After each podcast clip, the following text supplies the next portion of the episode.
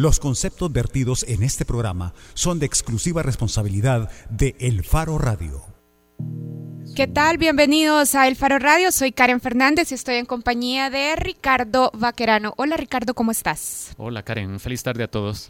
Bueno, bienvenidos al programa. Recuerden que si se quieren comunicar con nosotros pueden hacerlo a través del número de la cabina de punto 105, el 2209-2887, o nos pueden escribir a través de redes sociales a las cuentas del Faro o a la cuenta de El Faro Radio en Twitter.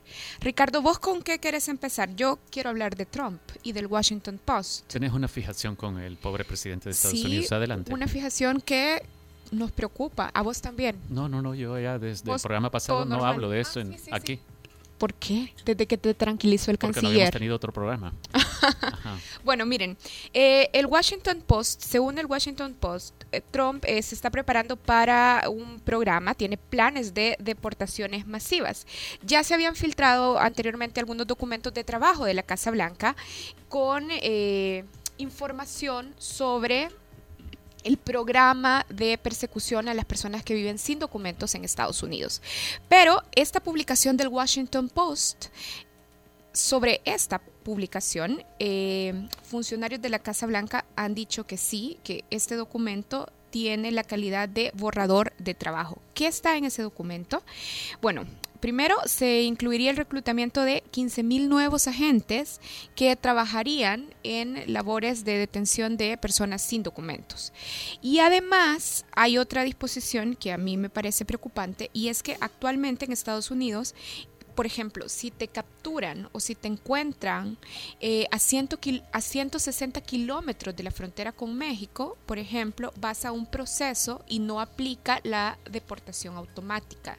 Y además, si tenés más de dos semanas de estar en Estados Unidos sin documentos, tampoco aplica la deportación automática. Pero en este nuevo borrador, que en este documento de trabajo que se ha filtrado, lo que lo que se dice o lo que se plantea es, por ejemplo, eh, dejar sin validez esto de la distancia con la frontera del ajá y luego también quedaría sin validez el proceso de, dos, semanas. Entonces, el tiempo que tenés que haber estado en Estados Unidos para que no aplique la deportación automática podría ser mayor a dos años.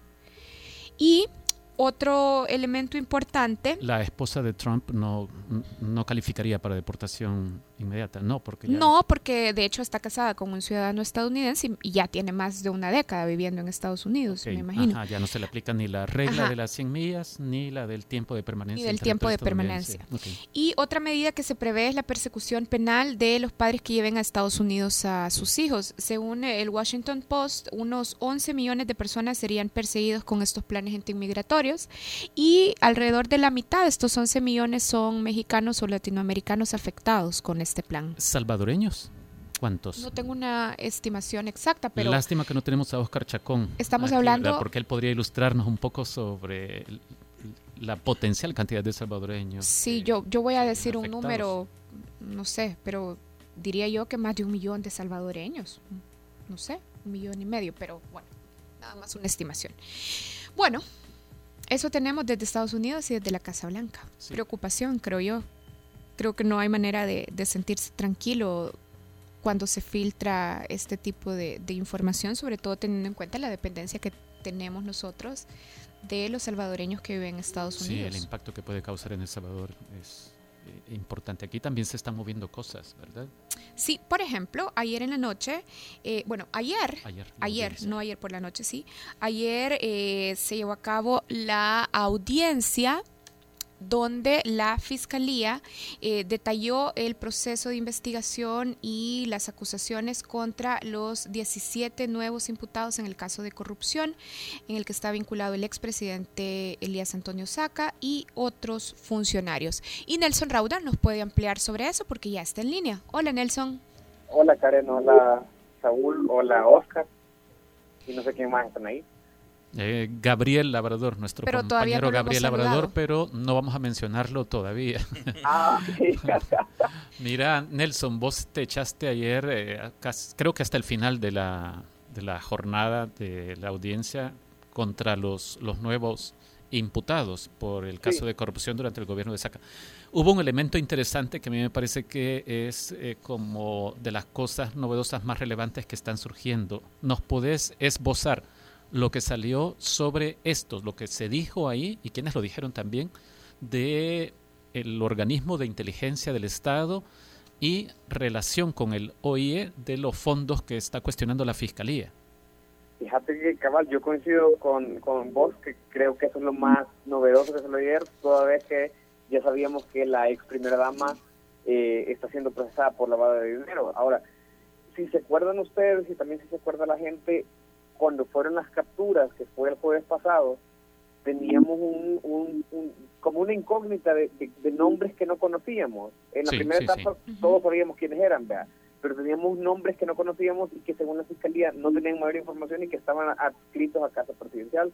Pues bien anoche, eh, cuando era el turno de los abogados defensores, hablaron de empleados del organismo de inteligencia del Estado, en específico de eh, gente que, por ejemplo, era jefa de recursos humanos, como el caso de Sonia Morales, y eh, que por, por tener ese cargo de administrativo en el organismo de inteligencia, se encargaban de pagar planillas. Entonces, eh, esta señora que, por ejemplo, recibió 5.4 millones de dólares según la acusación fiscal, se explica de esta forma, pues, que ella recibía un dinero de casa presidencial, la ley, decían los abogados, que la ley del organismo de inteligencia establece que el presupuesto y, que el, organismo dependen directamente de la presidencia, entonces eh, ellos trataban de justificar los montos de esta manera. Y luego eh, también otro patrón común era que decían que muchas de esas personas tenían un estilo de vida eh, que no correspondía con haber recibido esas cantidades. O sea, más, más bien austero. Claro, o sea, porque presentaron arraigos de deuda, de pagos de recibos, de eh, tarjetas de circulación de vehículos del 84, por ejemplo. O sea, no, no, no, no, es gente, no se trata de gente millonaria, según eh, expresaban los, abogados de la defensa, y sí se trata de gente del de, eh, organismo de inteligencia del Estado. El problema es este. Eh, como se maneja con tanto secretismo, con tanta discrecionalidad, no hay como un contrato, ¿me entiendes? Eh, y es lo que explicaban ellos, o al menos es, lo que dicen. Eh, es, sumamente difícil documentarlo, me imagino, que efectivamente vos trabajabas para el Estado en tareas de inteligencia. Nelson, eh, ¿cuántos de los, de los nuevos imputados en esta nueva tanda de imputados, cuántos presumiblemente han trabajado para el OIE? ¿O están argumentando eso? son cuatro personas. de hecho, de hecho cinco, pero eh, uno está ausente. Sí. Solo ha mandado un abogado. Mira, y, sí. ¿Y, ¿Y estas personas hasta el día de su captura seguían laborando en el OIE o, no, no? No, en la mayoría de los casos eh, retrataban, relataban los abogados que dejaron de trabajar para el OIE alrededor de 2009, es decir, cuando terminó la presidencia de, de Antonio Saca. Nelson, ¿nos puedes contar o nos puedes, eh, nos puedes explicar por qué la Fiscalía no ha solicitado detención eh, provisional para la ex primera dama Analigia Mixco eh, Sol de Saca? Te puedo contar, explicar no puedo porque igual se lo preguntaba al, al, fiscal. El, anoche dicen que dos, son dos argumentos, que es uno que Analigia Mixco, de Saca, Mixco Sol de Saca es la firma autorizada para los pagos de Samix. El fiscal ha sido muy claro que no quiere eh, eh, afectar a las radios de los empleados del grupo eh, radial Samix. Uno. Y dos, ellos alegaban razones humanitarias por el tema de que Analicia padece una enfermedad. en la, durante la audiencia, el defensor de ella, Miguel Ángel Torturel, solo le, le, pasó, digamos, los dictámenes médicos a la fiscalía y a la jueza, pero no lo, no lo leyó, no lo reveló, es decir, no, no sabemos de qué padecimiento se trata. Y lo otro es que esa, esa cuestión de que ella tiene una firma autorizada para, para seguir haciendo los pagos de SAMIC, eh, digamos que eso se arregla fácilmente con un poder, vea. O, sea, podría fácilmente pasarle la responsabilidad a alguien más, porque, por ejemplo, Oscar Mix Cosol, que era la otra persona que tenía firma autorizada, sí está detenido y la fiscalía sí está pidiendo detención para él, que también tenía un rol administrativo en SAMIX, eh, ahora que ya no estaba eh, después de la primera tanda de, capturas. Entonces, eh, yo creo que la fiscalía tiene ahí algún alguna contradicción, porque de hecho los abogados decían, miren, eh, si vamos a decir razones humanitarias, por ejemplo, decía una persona que Hernán Leiva, contador de SAMIX entre 1999 y 2012, tiene 70 años y padece cáncer, y la fiscalía sí ha pedido detención para él. Mira, Nelson, para, para ir terminando esta actualización, la Fiscalía también ayer pidió embargo de bienes y de cuentas bancarias de los acusados. ¿Nos podrías ampliar un poquito más de, de qué bienes, de qué cuentas o de qué empresas o sociedades estamos hablando? Y si se trata nada más de bienes y cuentas de la familia Saca y Mixcosol también o de los otros acusados. Recordemos que, como lo decíamos la semana pasada, varios publicistas también fueron acusados de participar en el lavado de dinero y encubrimiento de asociaciones ilícitas. Mira, yo el dato eh, preciso de las cuentas no lo tengo ahorita porque esa fue una de las partes que se dijo en la mañana. En todo caso, creo que tenemos que estar pendientes porque digamos que la Fiscalía en esta etapa hace un montón de peticiones. Mañana a las 10 de la mañana está la resolución de la jueza. Entonces, ahí es donde vamos a ver si ella eh, accede a esas peticiones de la Fiscalía. Entiendo que son eh, cuentas, digamos que las cuentas de Samix ya estaban protegidas desde la primera etapa del proceso, eh, aquellas cuentas que están eh, que, están destinadas a hacer pagos de empleados. Luego está pidiendo embargos eh, preventivos la fiscalía. Eso significa asegurarse de que en caso de que de que los imputados sean condenados, tener alguna garantía de que van a poder resarcir o responder con, con lo que les toca civilmente. Entonces no solamente están pidiendo cuentas de SAMIC y del Grupo SACA, y de la familia de, de Saca, sino que además están pidiendo embargos, por ejemplo, de, de, los nuevos acusados, de esta gente, por ejemplo, que, que, son eh, ex empleados del organismo de inteligencia y se estaban pidiendo embargos de ellos. Entonces los, los abogados medio mencionaban que ellos lo que prefieren es eh, establecer fianzas eh, con garantía hipotecaria, pero esa es una de las tantas cosas que tendrá que decidir la jueza eh, la jueza Cecilia Gutiérrez para mañana. Nelson, para cerrar, entonces, ¿cuándo termina esta audiencia, esta, esta fase? Ya, terminó. ya terminó. La audiencia terminó a las doce y media de hoy. Sí. Doce y media de la, noche, digo, y eh, solo está pendiente la resolución, la lectura que es mañana. La jueza nos ha convocado a todos para las 10 de la mañana eh, en el juzgado séptimo de paz. Perfecto. Bueno, gracias, Nelson. Chivo, a la orden, nos bueno, y nosotros con esta llamada y con esta actualización que nos hacía Nelson vamos a hacer una pausa, pero recuerden que ustedes también pueden participar en el programa si nos llaman o si escriban a través de redes sociales o nos pueden ver por el enlace de Facebook Live porque el programa se está transmitiendo en vivo. Ya Jancy, nuestra community manager, va a colocar el enlace donde pueden acceder a la transmisión en vivo de El Faro Radio. Cuando regresemos vamos a hablar de el Partido de las Libertades. ¿Sabes cuál es el Partido de las Libertades, Ricardo Baquerano? Eh, no existe. ¿No existe? No, o existe algún, algún partido de las libertades. Bueno, yo creo que eh, muchos dirigentes de Arena lo pondrían en cuestión, porque ellos sí atribuyen, o sea, sí utilizan ese eslogan, esa frase de el partido de las libertades. No, si hay partidos revolucionarios y todo eso. Lo que pasa es que en la práctica, sí. bueno, pero para hablar de esos vicios de la práctica, va a estar con nosotros Gabriel Labrador, periodista del Faro, y también va a estar con nosotros el abogado Eduardo Escobar de Acción Ciudadana. Ya regresamos. El Faro Radio. Hablemos de lo que no se habla. Estamos en punto 105. Si utilizaste disquete para guardar tu tesis, tu ADN es joven adulto. Punto 105. Solo éxitos. Todos los sábados, agrégale un plus a tu fin de semana y disfruta de los tracks del momento. Evelyn Álvarez te los presenta todos. Del 20 al 1 en Plus 20, el conteo musical de la semana con los éxitos favoritos. Plus 20, todos los sábados de 10 de la mañana a 12 del mediodía por punto 105.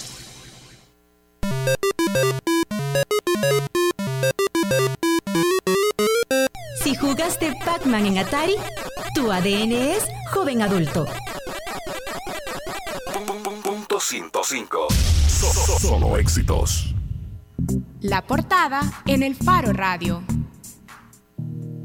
Estamos de regreso en el Faro Radio. En el faro.net está publicada una investigación de Gabriel Labrador, Jimmy Alvarado y Nelson Rauda. La investigación está titulada El Partido de las Libertades amenaza con una guillotina a sus diputados. Y vamos a discutir este tema y para hacerlo están con nosotros Eduardo Escobar.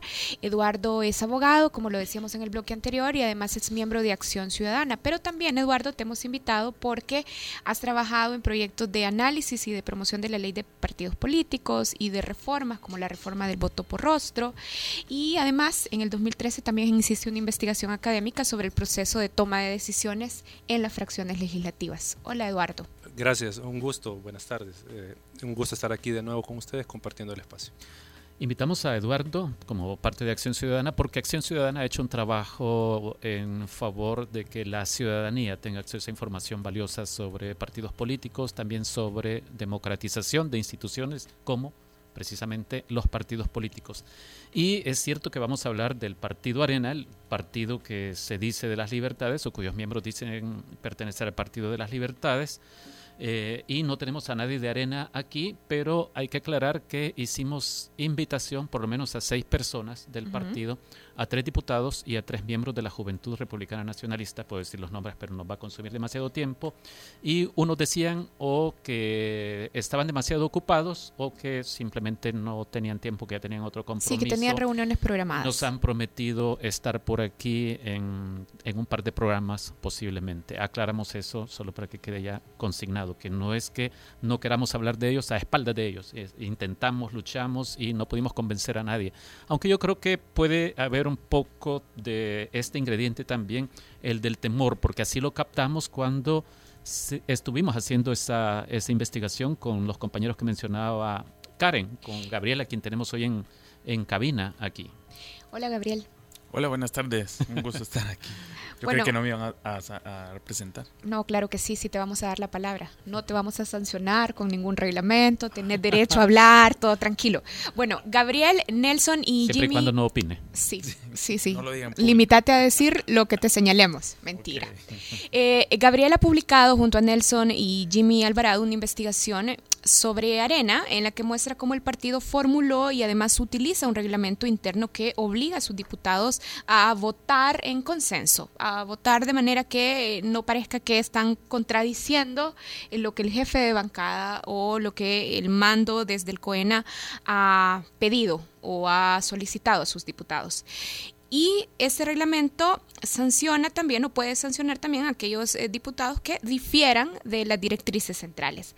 Gabriel, ¿Podrías eh, contarnos para empezar la discusión cuáles son las contradicciones más importantes que has encontrado en este proceso de investigación entre esa frase de el Partido de las Libertades y la forma sobre la práctica en la que Arena administra las diferencias eh, de pensamiento que tienen sus diputados? Bueno, para empezar, creo que la, el, partido en esta fase de acomodamiento, por decirlo así, a las nuevas reglas de la democracia que ha establecido la, sala con sus sentencias, me parece que el partido está teniendo como esos dolores de parto de qué hacer con, eso que tanto llaman eh, libertad de pensamiento, libertad de expresión. Y me parece que hay una contradicción fundamental con sus propios principios y objetivos como partido político. ¿A qué me refiero? En los estatutos uno puede encontrar diversas mm, menciones a la palabra libertad o a ese principio de, de, libertad que debe regir a todo individuo para su desarrollo máximo como persona. Uno puede encontrar artículos como, vaya, por ejemplo, el artículo 6 en su párrafo número 7 dice, eh, la unidad nacional se consolidará dentro de una sociedad libre, donde todos los ciudadanos actúen en términos reales, desarrollando sus capacidades personales, encontrando tanto en la sociedad como en el Estado el apoyo necesario para que a través de ese esfuerzo logremos erradicar la pobreza espiritual, cultural y material existente. Vaya, este pero esto está planteado en sus estatutos. ¿Y sobre la, práctica? Por eso, la, la contradicción ahí entra cuando en este proceso, en esta fase, en la que el, partido se supone que abrió sus espacios, sus cuotas de poder a la ciudadanía, pues esta ciudadanía resultó que tenía expresiones muy diferentes a la línea partidaria, en el sentido de eh, presentar opiniones en espacios públicos, por ejemplo, en sesiones plenarias distintas a la manera en como Arena eh, se ha consolidado en la opinión pública. ¿Y qué pasa Eh, cuando, por ejemplo, sus diputados, eh, de hecho en investigación que está planteada, ustedes documentan el caso de la diputada Carla Hernández, que junto a otras diputadas eh, no votaron de acuerdo a las indicaciones que la bancada había dado, las, las indicaciones que debía atender toda la bancada, que eran indicaciones que venían del COENA, de Mauricio Interiano. ¿Qué pasa cuando un diputado dice, pues no voto? No voy a hacerlo como me lo está pidiendo el COENA. En primer lugar, eh, en esa votación estamos hablando de la votación del 10 de noviembre de 2016 en la sesión plenaria en la que se aprobaron 550 millones de dólares en bonos. Eh, era una votación que había sido cantada desde la mañana por un acuerdo de los partidos políticos con la presidencia de la República. Entonces todo el mundo esperaba que, que hubiera ese tipo de votación. Paralelamente, la fracción de Arena tuvo una reunión para ponerse de acuerdo qué iban a hacer, en, la, sesión plenaria de esa noche y cuatro diputadas dijeron que no estaban de acuerdo, que no querían votar, que no, que no, que no, que no. Pero al final el partido, por este reglamento al que hacías mención, pues todos iban a votar, digamos, los 35 diputados de Arena se esperaba que votaran igual, eh, a favor de, de la emisión de los 550 millones eh, de dólares en bonos. Pero estas cuatro personas se abstuvieron de apretar el botón. Inmediatamente el jefe de fracción le llamó por teléfono en, su teléfono, el que tienen en, la curul, y les dijo que, había pasado, que por qué estaban haciendo eso. Solo una de las cuatro diputadas eh, levantó la mano posteriormente, pidió la palabra en la, en la sesión plenaria y pidió que si bien su voto no había quedado registrado, pedía que eh, su voto mm, terminara eh, registrado como que sí había votado a favor en obediencia a la línea partidaria. Entonces, este es un caso, por ejemplo, en el que, mm, digamos, eh, esto in- incomoda mucho. O sea, el, el- El mismo presidente del partido eh, presionó a las diputadas, ¿no? Cuando una de ellas le dice, bueno, ¿y qué es lo que querés? Borregos. Exacto, esta, esta es que una... me parece como un- el punto más álgido probablemente de esa discusión, ¿verdad? Exacto, y que no se dio esa- ese día, sino que fue posterior, ¿verdad? O sea, Sí. eso ocurrió, imagínense, Ya- en ya como noviembre. cuando les reclamaron. Exacto, Sí. en noviembre. Y, a, y a el 13 de enero, un viernes, en el Hotel Terraza, estaban sosteniendo una reunión que era para otras cosas, diputados y dirigentes. Y resulta que en esa reunión no pudieron avanzar en, las- en los temas estratégicos de comunicación. Porque que salió este incidente. Porque salió este incidente. Y les dijeron así como, bueno, toda la jornada de cuatro horas se les pasaron en reclamo a estas cuatro diputadas o tres, que al final fueron las que quedaron así como disidentes, eh, de porque habían votado así. El presidente del partido, tal como lo mencionaba Ricardo, la sentó, les pidió una reunión aparte, 20 minutos después de la reunión con el, de- el resto de diputados, y ahí tuvieron este intercambio de palabras en la que una de las diputadas dijo, se estaba en desacuerdo en que eh, eh, tuvieran una fracción de borregos. Eh, Yo y- a partir de esto, Gabriel, quiero pedirle una primera opinión a, a Eduardo, eh, es decir, porque este incidente eh, quizás podría justificarse, tratando de imaginarse uno cómo puede ser la vida dentro de una organización partidaria que intenta definir una, una línea de trabajo y posicionarse también ante un gobierno, porque es oposición, uno espera que haya disenso, pero a vos, Eduardo, ¿te parece que eh, estas escenitas que quedan retratadas en este reportaje eh, tienen que ver todavía con algo normal de la democracia interna de los partidos o crees que hay transgresiones claras como están señalando algunos de los mismos diputados que se consideran perjudicados por estas pretensiones de aplanar el criterio? Bueno, creo yo que en primer lugar tenemos que enfocar el contexto de esta discusión. O sea, de lo que estamos hablando acá y, de todo esto es de la cultura política, porque ese es un término que en realidad no se usa y no se, y no se emplea para analizar este tipo de relaciones y situaciones que se dan dentro de los partidos. Y en esta medida, o sea, si nosotros tenemos en consideración la cultura política, estas son eh, todas aquellas eh, creencias, todos aquellos valores que orientan la acción política de un sujeto en un colectivo determinado, ¿verdad? Para la consecución de determinados fines. Entonces, en esa medida eh, hay o sea, en primer lugar, una discusión de cultura política adentro del Partido Arena. Eh, eh, ¿Qué estamos hablando? Estamos hablando de tema que del peso que puede tener la militancia partidaria en cómo yo como diputado voy a votar en la fracción, por ejemplo. O sea, también tiene que ver el tema de la disciplina que hay dentro del partido, cómo eso me, me, me, me limita a eh, cómo tengo que votar, teniendo en consideración lo que usted decía en la segunda parte de la pregunta. Eh, obviamente hay algunas violaciones a la Constitución en esto. ¿En qué sentido? La Constitución establece que los diputados no responden a ningún mandato imperativo. O sea, el diputado tiene plena libertad de conciencia porque es representante del pueblo y solo se debe a la Constitución y a las leyes. O, sea, tienen razón los diputados cuando alegan que es, hay violaciones al artículo 125 de la Constitución. Es que la militancia eh, y, tratar de mantener la coherencia dentro de un partido no tiene que implicar tampoco limitar la voluntad de aquel representante que fue elegido no por el partido fue elegido por la ciudadanía y tiene que responder a la ciudadanía. ¿Y cómo queda entonces el reglamento interno de Arena? Porque parte de lo que documentan Gabriel y Jimmy Nelson en, en su reporteo es que hay un reglamento que exige a todos los diputados que voten incluso distinto a sus convicciones personales si el grupo y el partido ya ha decidido cuál es la posición que hay que respaldar. Eh, en todo caso, si algún diputado de la fracción de Arena eh, vota distinto y se le aplica el reglamento sancionándolo, eh, desde mi punto de vista podría acudir a la sala de lo constitucional por la vía del amparo, o sea, porque se le está violentando eh, un derecho, pues en este caso de la libertad de pensamiento, libertad de expresión, que, en todo caso también está involucrado en este tema.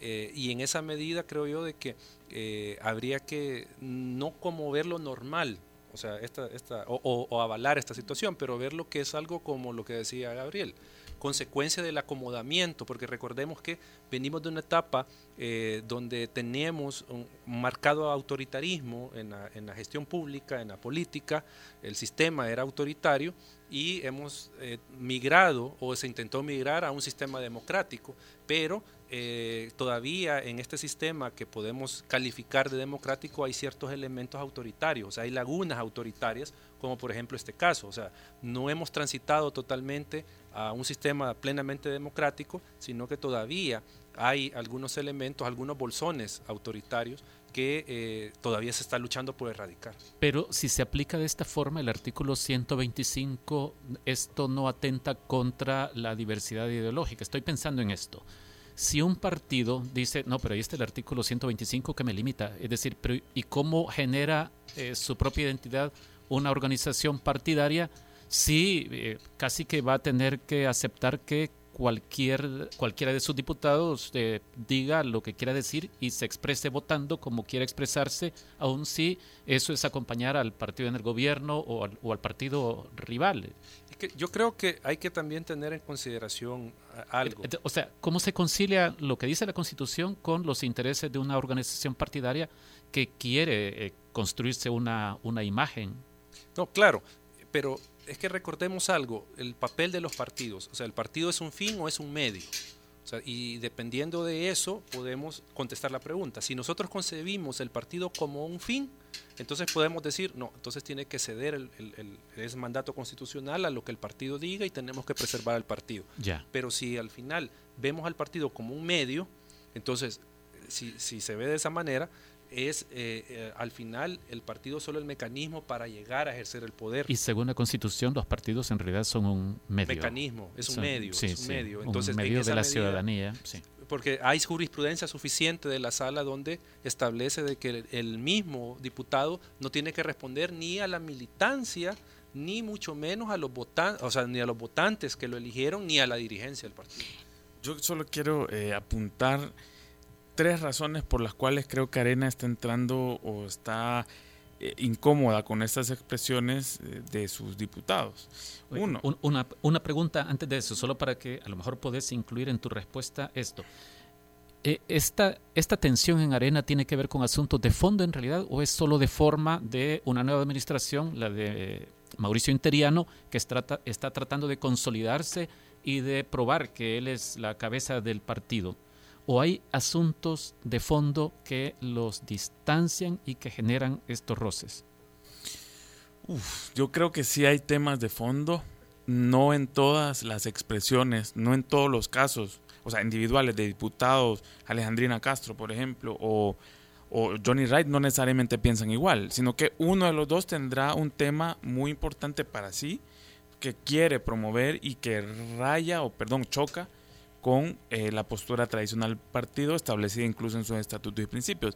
O sea, sí hay temas de la fondo. postura tradicional, eso creo que es importante porque yo, yo he percibido ajá, algo de eso, ¿no? El Exacto. choque con posturas tradicionales del partido, como en el tema del aborto, del matrimonio. Entre personas del mismo sexo, ajá. exacto. Entonces, creo que sí hay temas de fondo, lo cual no es algo generalizado, pero también hay algo de fondo que es eh, un poco mm, una desautorización a la autoridad del partido, representada en Mauricio Interiano. O sea, O hay sea, un cuestionamiento a la autoridad del partido. Creo que sí, aunque lo nieguen, creo que es evidente que todas las que han salido eh, votando en distinto fueron personas que apoyaron a la planilla de Edwin Zamora. Tratemos de, ajá, de sacar conclusiones de esto. ¿Vos crees que hay un desafío, eh, un desafío voluntario a la autoridad, entre comillas, de Mauricio Interiano? Evidentemente creo que sí hubo un desafío hacerlo el mismo día, o sea, votar distinto, creo que fue un desafío de diputados a la autoridad del partido Pero que por- tenía Pero mes ¿por y qué medio lo planteas como desafío? Sí, eh, a mí se me ocurre que eh, ellos estaban simplemente votando según su Exacto, o sea, conciencia. nunca va a ser un desafío per se. Va a ser, o sea, la gente política aprovecha estos momentos en los que puede tener más de una razón por la cual actuar de esa manera. Es decir, para ellos estaban actuando según sus convicciones, tenían información técnica con la cual Sí. negarse a aprobar algo y de paso les servía para desafiar un poco a la nueva autoridad. Ya, ya. sí. Me parece que, que, que- que considerar que era un desafío per se, o sea, no, quizás es un poco extremo, pero aprovecharon ¿Vos crees eso. que han aprovechado la situación y que dijeron de esto me puedo agarrar perfectamente? Pero aparte, alguien que no quiera desafiarlo, entonces mejor se calla.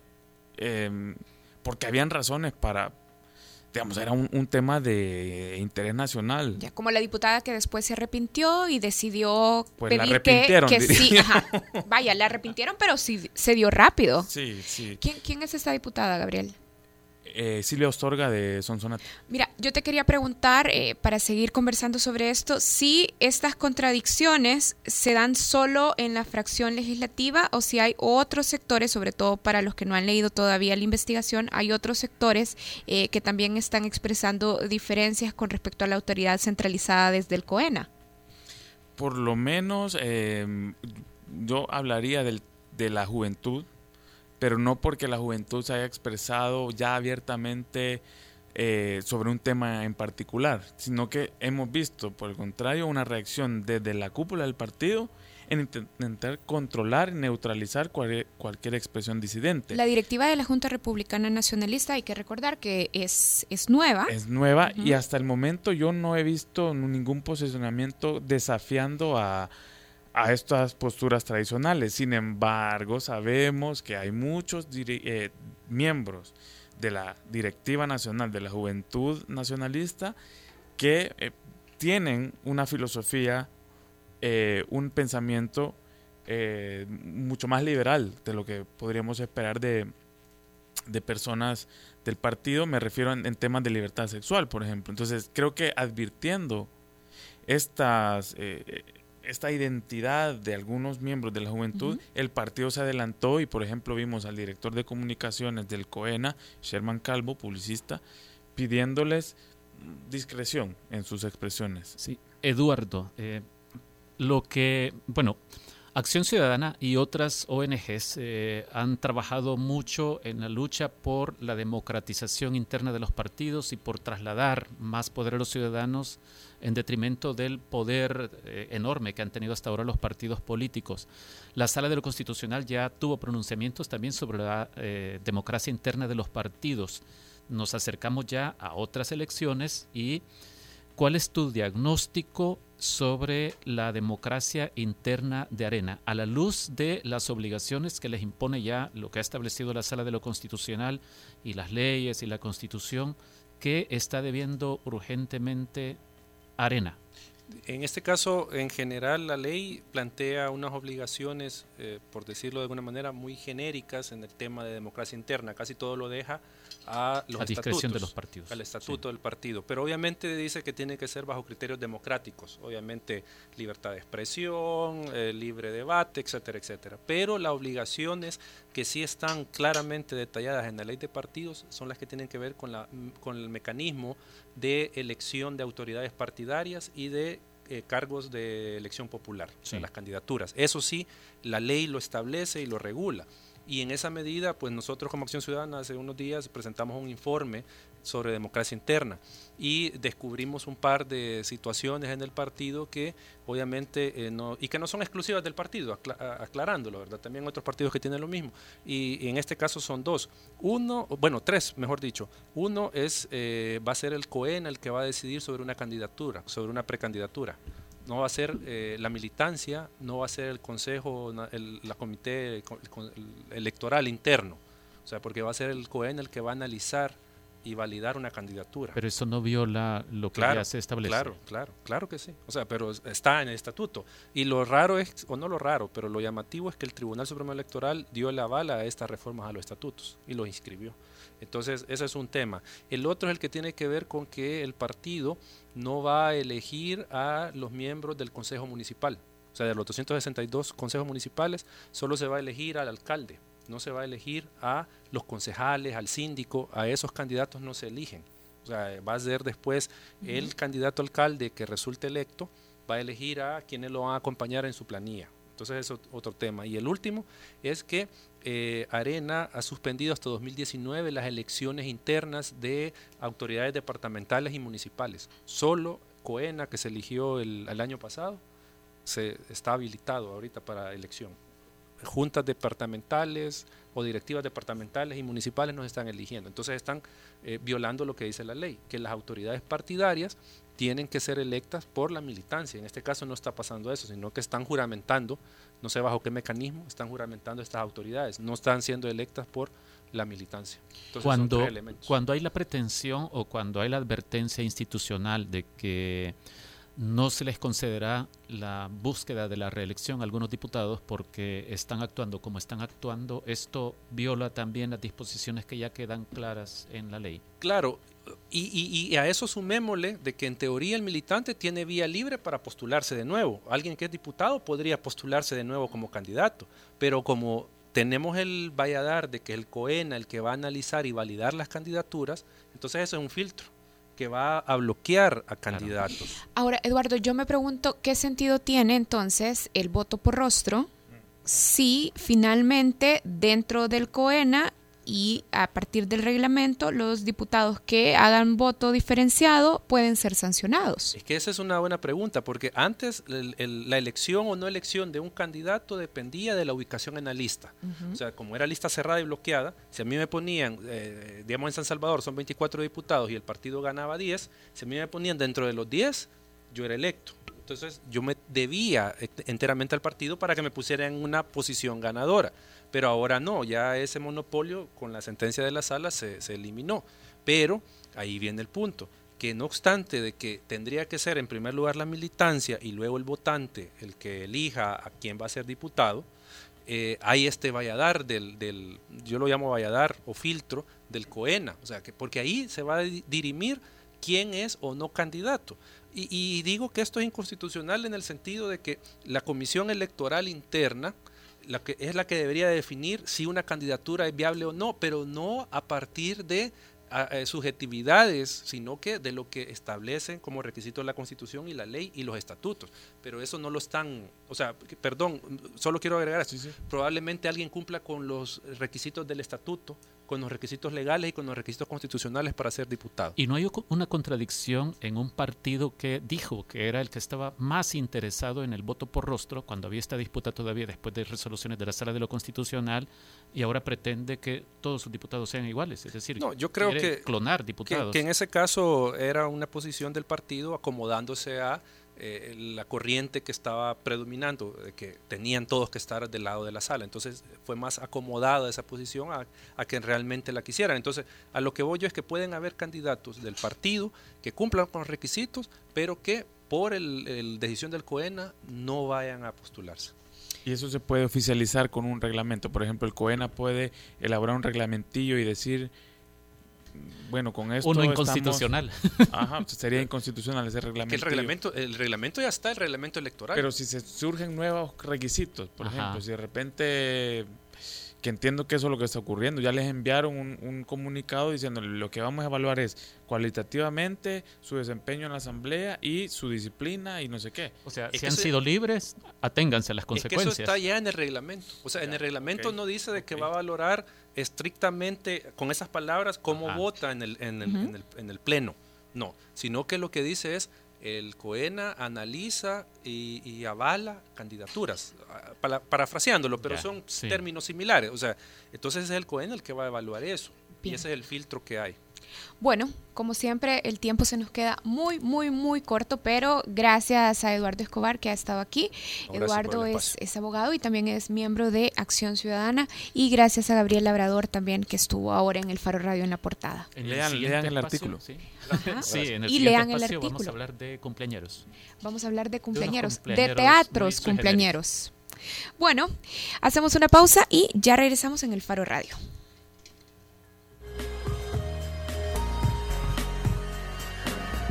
El Faro Radio. Hablemos de lo que no se habla. Estamos en punto 105.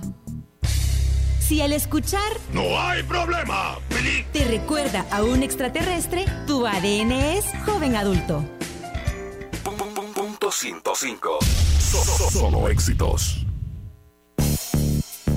Al cierre es noticias, reportes de tráfico, entrevistas, música, salud, tecnología y más. Al cierre, tu revista informativa de la tarde. Escúchala de lunes a viernes de 5.30 a 7 de la noche en las voces de Marielo Saquino y Mario Pacheco. Solo aquí en punto 105.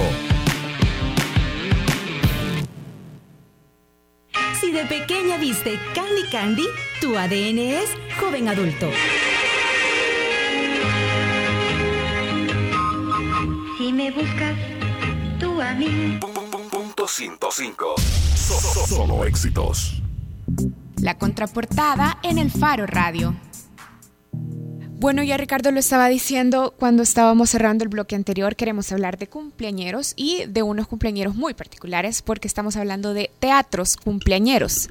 Pero antes de hablar de los teatros cumpleañeros, quiero saludar a María Luz Noches, Malu Noches. Hola Malu.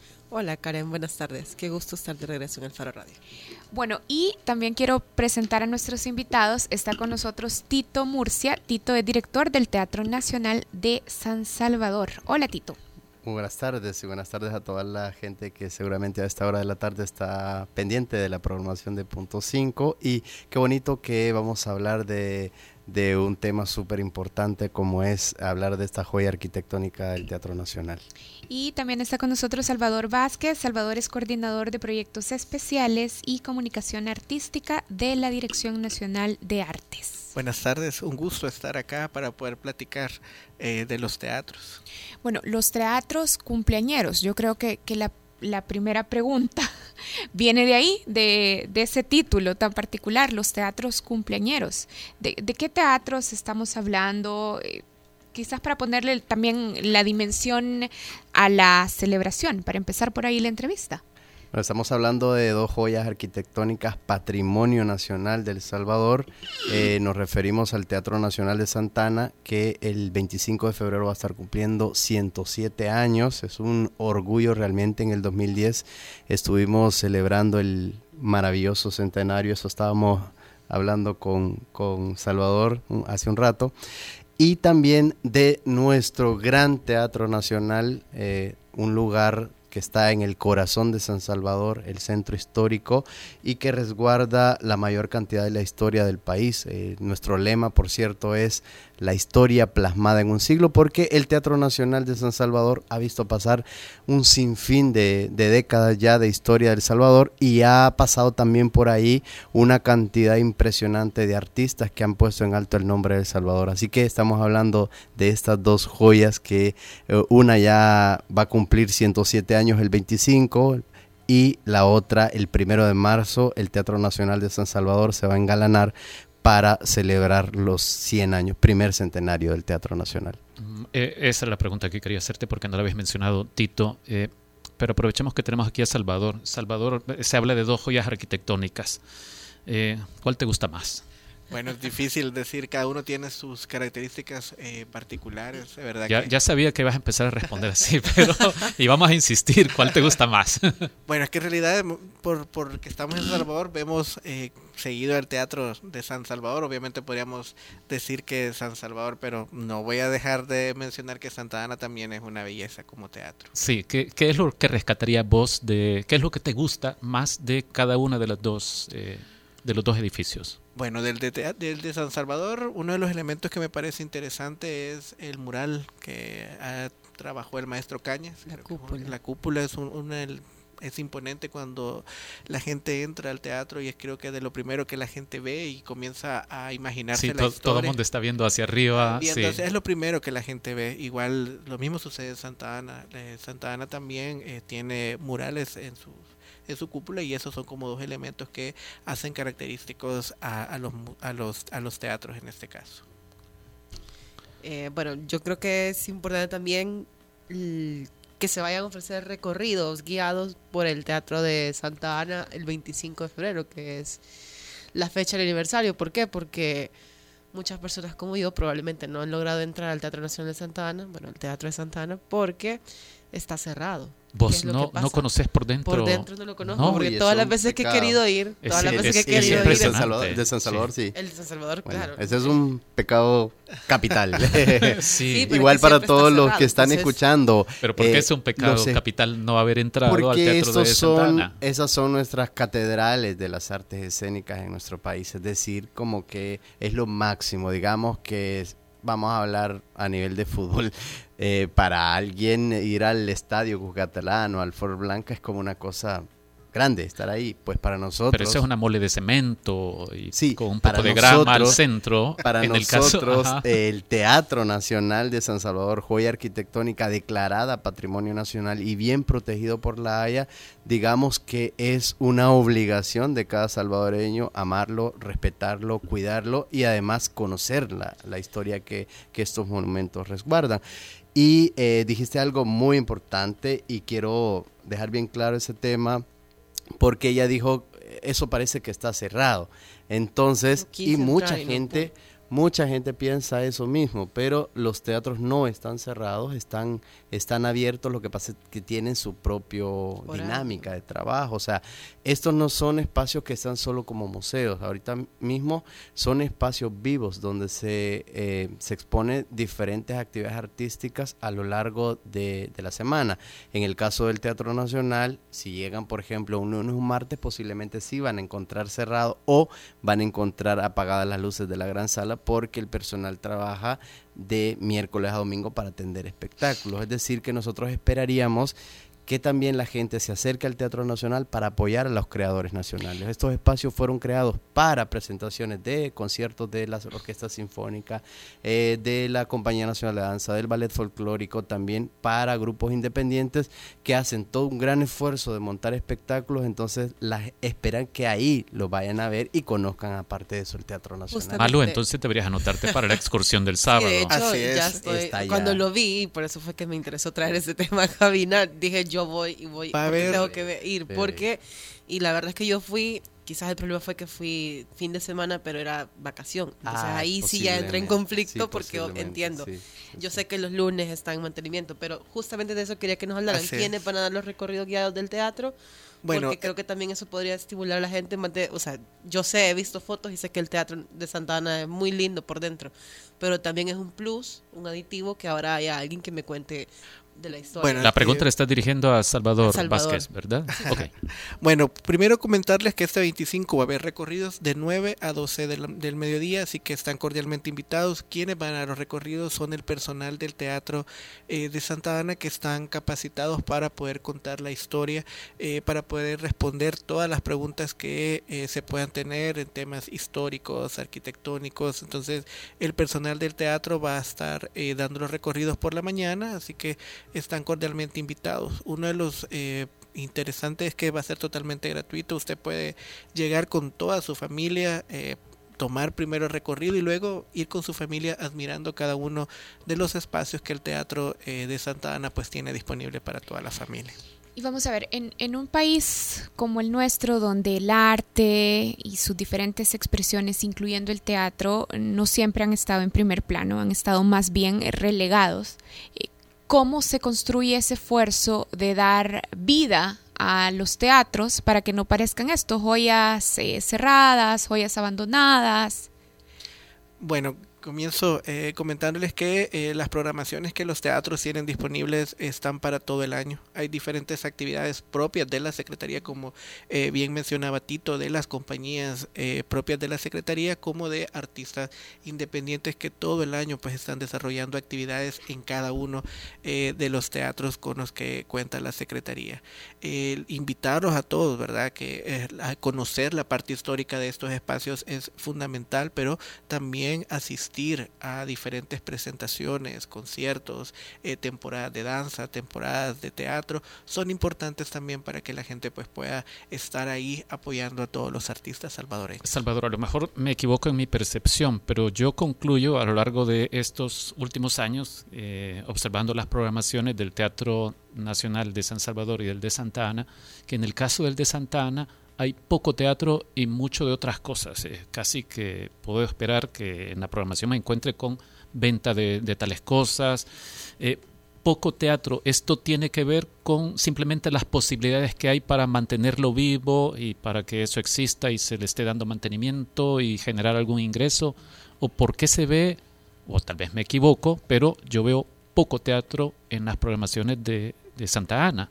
Bueno, eh, Santa Ana eh, tiene diferentes compañías eh, locales. Eh, yo he visto mucho trabajo de academias eh, locales eh, de danza, de teatro, y tal vez esto es una apreciación muy personal. también a veces sucede que muchos artistas les es difícil trasladarse hasta, hasta Santa Ana para poder montar sus espectáculos, porque obviamente para ellos requiere una inversión y a veces el público, por diferentes razones, hay San Salvador es una dinámica muy diferente en cuanto a gustos a los gustos que los públicos de, del público de Santa Ana eh, pueda tener. Ese también es un factor eh, determinante. Creo que hay que apoyar mucho a nuestros artistas y quizás ellos van midiendo. Se presentan este año, tal vez no tuvieron el éxito que ellos esperaban, entonces vuelven a intentarlo dos o tres años después, pero esa es parte de, del trabajo de poder fomentar y apoyar a los artistas para que estos espacios que la Secretaría ofrece pues sean eh, al, al, alcance de todos y que, por ejemplo, yo he, asistido y acompañado a espectáculos de la Escuela Nacional de Danza, eh, hemos, hemos, visto llenos totales en San Salvador y en Santa Ana eh, es un poco menos, pero es lo que la gente también le gusta ver en diferentes espectáculos. Hay que tomar en cuenta también que... Eh, que los, los dos teatros, tanto el Teatro Nacional de Santana como el de San Salvador, están en espacios en los corazones de, de, la ciudad, pues, y son muchas veces espacios estigmatizados, ya sea por vendedores ambulantes, por la violencia, y muchas veces son espacios que no tienen tanto acceso, digamos, o la gente... Eh, por ese mismo estigma la gente no quiere llegar o piensa que son espacios que están cerrados o que, o que no tienen o que son peligrosos, vaya. Eh, eso por un lado limita a que algún tipo de compañías no vayan hasta los teatros nacionales y se queden en otros espacios independientes o, o, en otros espacios que les brinde un poco más seguridad. Por ejemplo, aquí en San Salvador, muchos grupos musicales como la, estos eventos del Padre Vito Guarato con la Platinum y otros que podrían también estar en el Teatro Nacional, solo están en el Teatro Presidente porque les brinda otra oportunidad. Y lo que decía Salvador es muy cierto, eh, tienen dinámicas muy diferentes. Si nos fuéramos, por ejemplo, al Teatro de San Miguel, es totalmente diferente la, programación porque eh, son realidades muy particulares de cada uno de los pueblos. Recordémonos que en San Miguel es un gran pueblo, digamos, un, eh, que tiene unas particulares, particularidades muy, muy interesantes de, de, de, ver el arte y la cultura. Aquí en San Salvador, eh, digamos que en el Teatro Nacional sí hay una programación variada de compañías independientes, pero que eh, manejan su programación para acá, para San Salvador, porque recordemos que la mayor cantidad de grupos independientes en el país están concentradas en San Salvador. Me, alarga, me diría quizá, me atrevería a decir que quizás el 90% de la actividad independiente, artística, tanto de danza como de teatro, está en San Salvador y eso eh, no les posibilita, posibilita muchas veces girar los espectáculos a, a, nivel eh, de, teatros nacionales. Entonces, en ese sentido, creo que esa es la diferencia.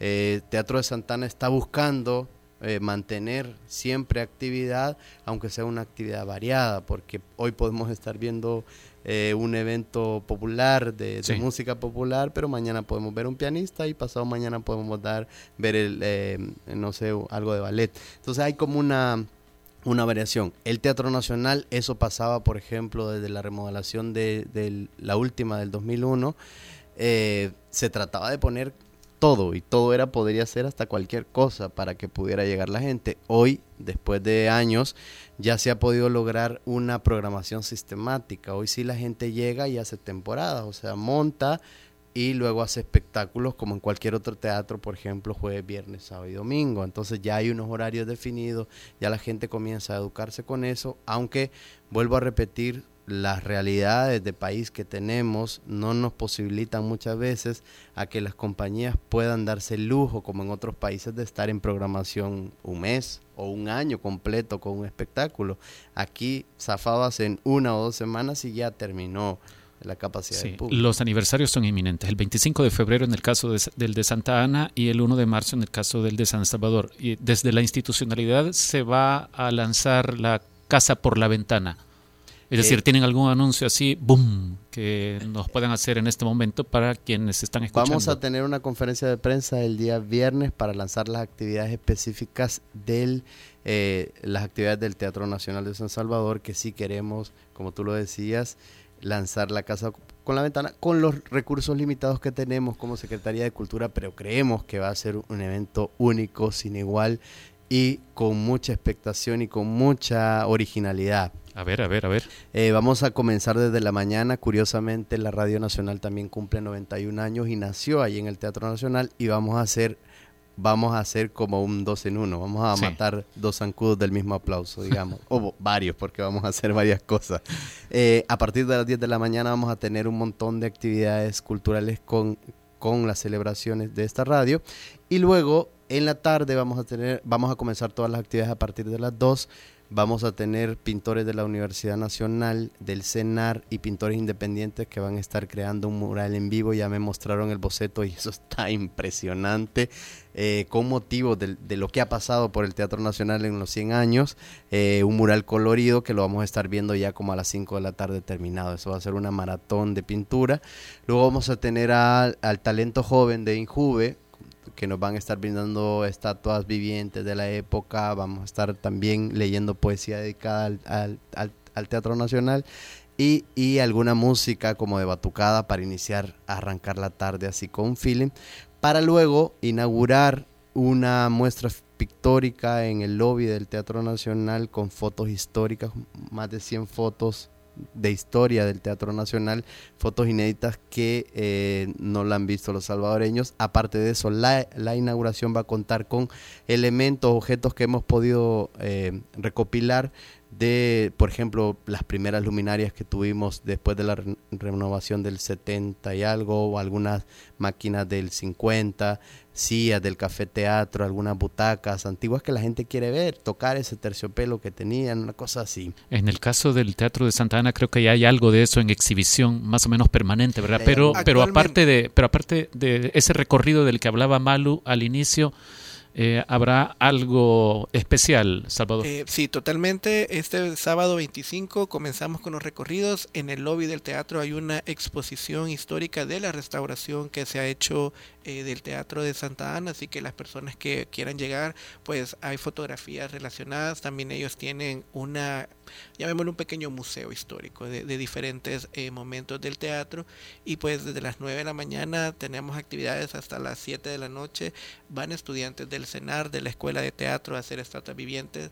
Eh, todo el día básicamente va a estar también el Ballet Folclórico Nacional presentándose a las 5 de la tarde así que para las personas que son amantes del ballet folclórico pues están invitados a verlo hay conciertos también esta tarde y a las 3 de la tarde pues es un momento especial en el que se va a hacer, eh, se va a partir un pastel para celebrar los 107 años del teatro eh, con donantes de, Santa Ana que creen en el trabajo que los compañeros de Santa Ana están desarrollando en favor del arte. Así que desde las 9 de la mañana no hay excusa para poderse acercar a Santa Ana.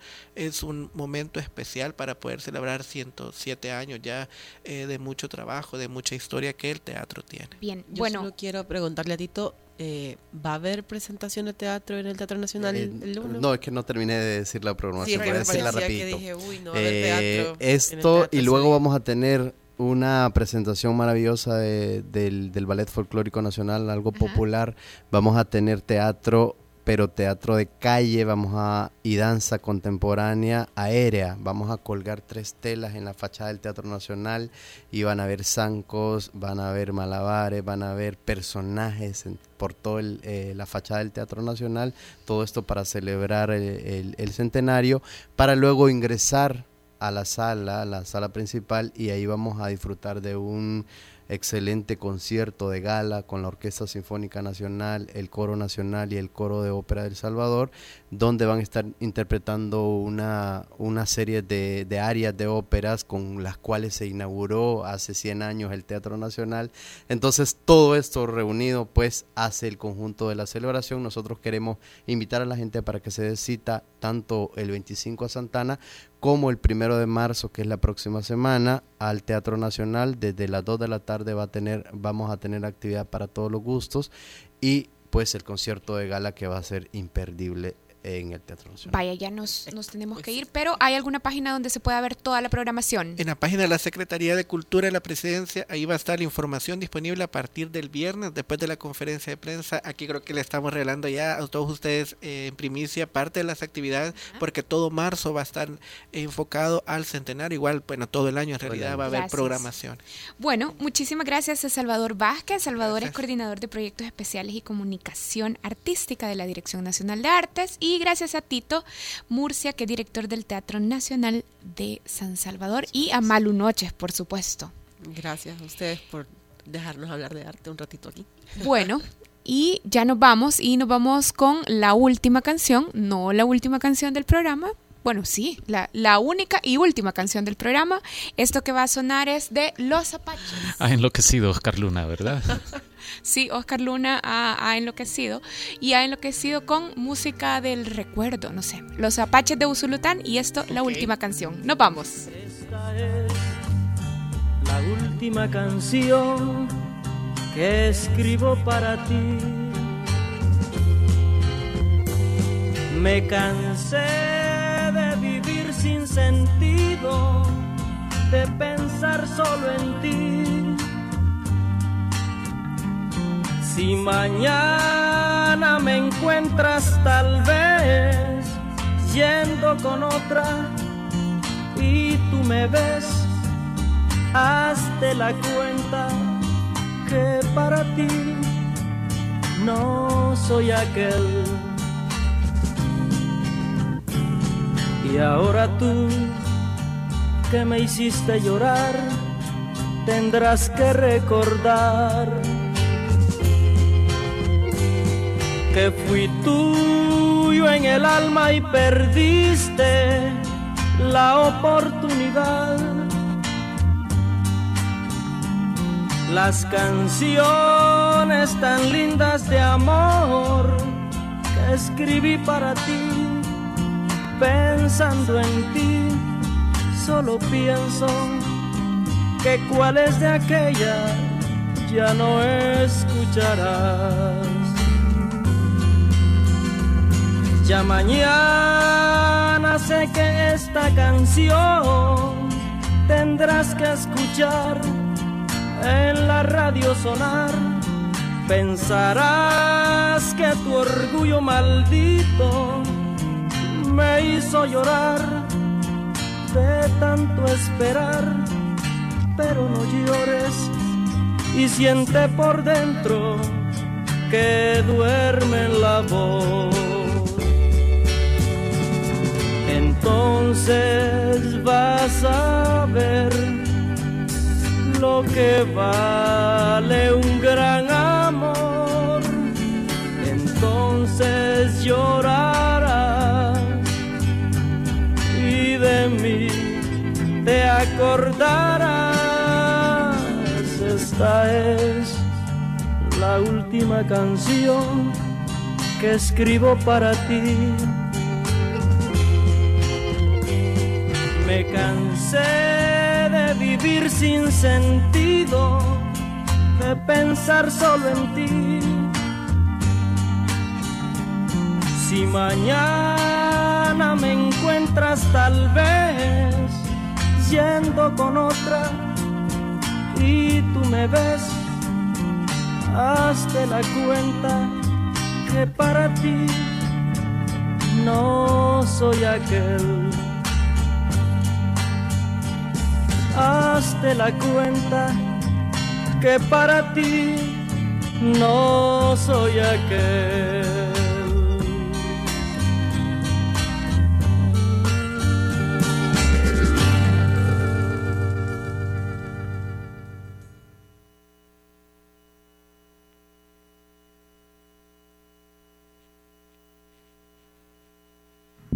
El Faro Radio. Hablemos de lo que no se habla. Escúchanos martes y jueves a la una de la tarde en punto 105. Los conceptos vertidos en este programa fueron de exclusiva responsabilidad de El Faro Radio.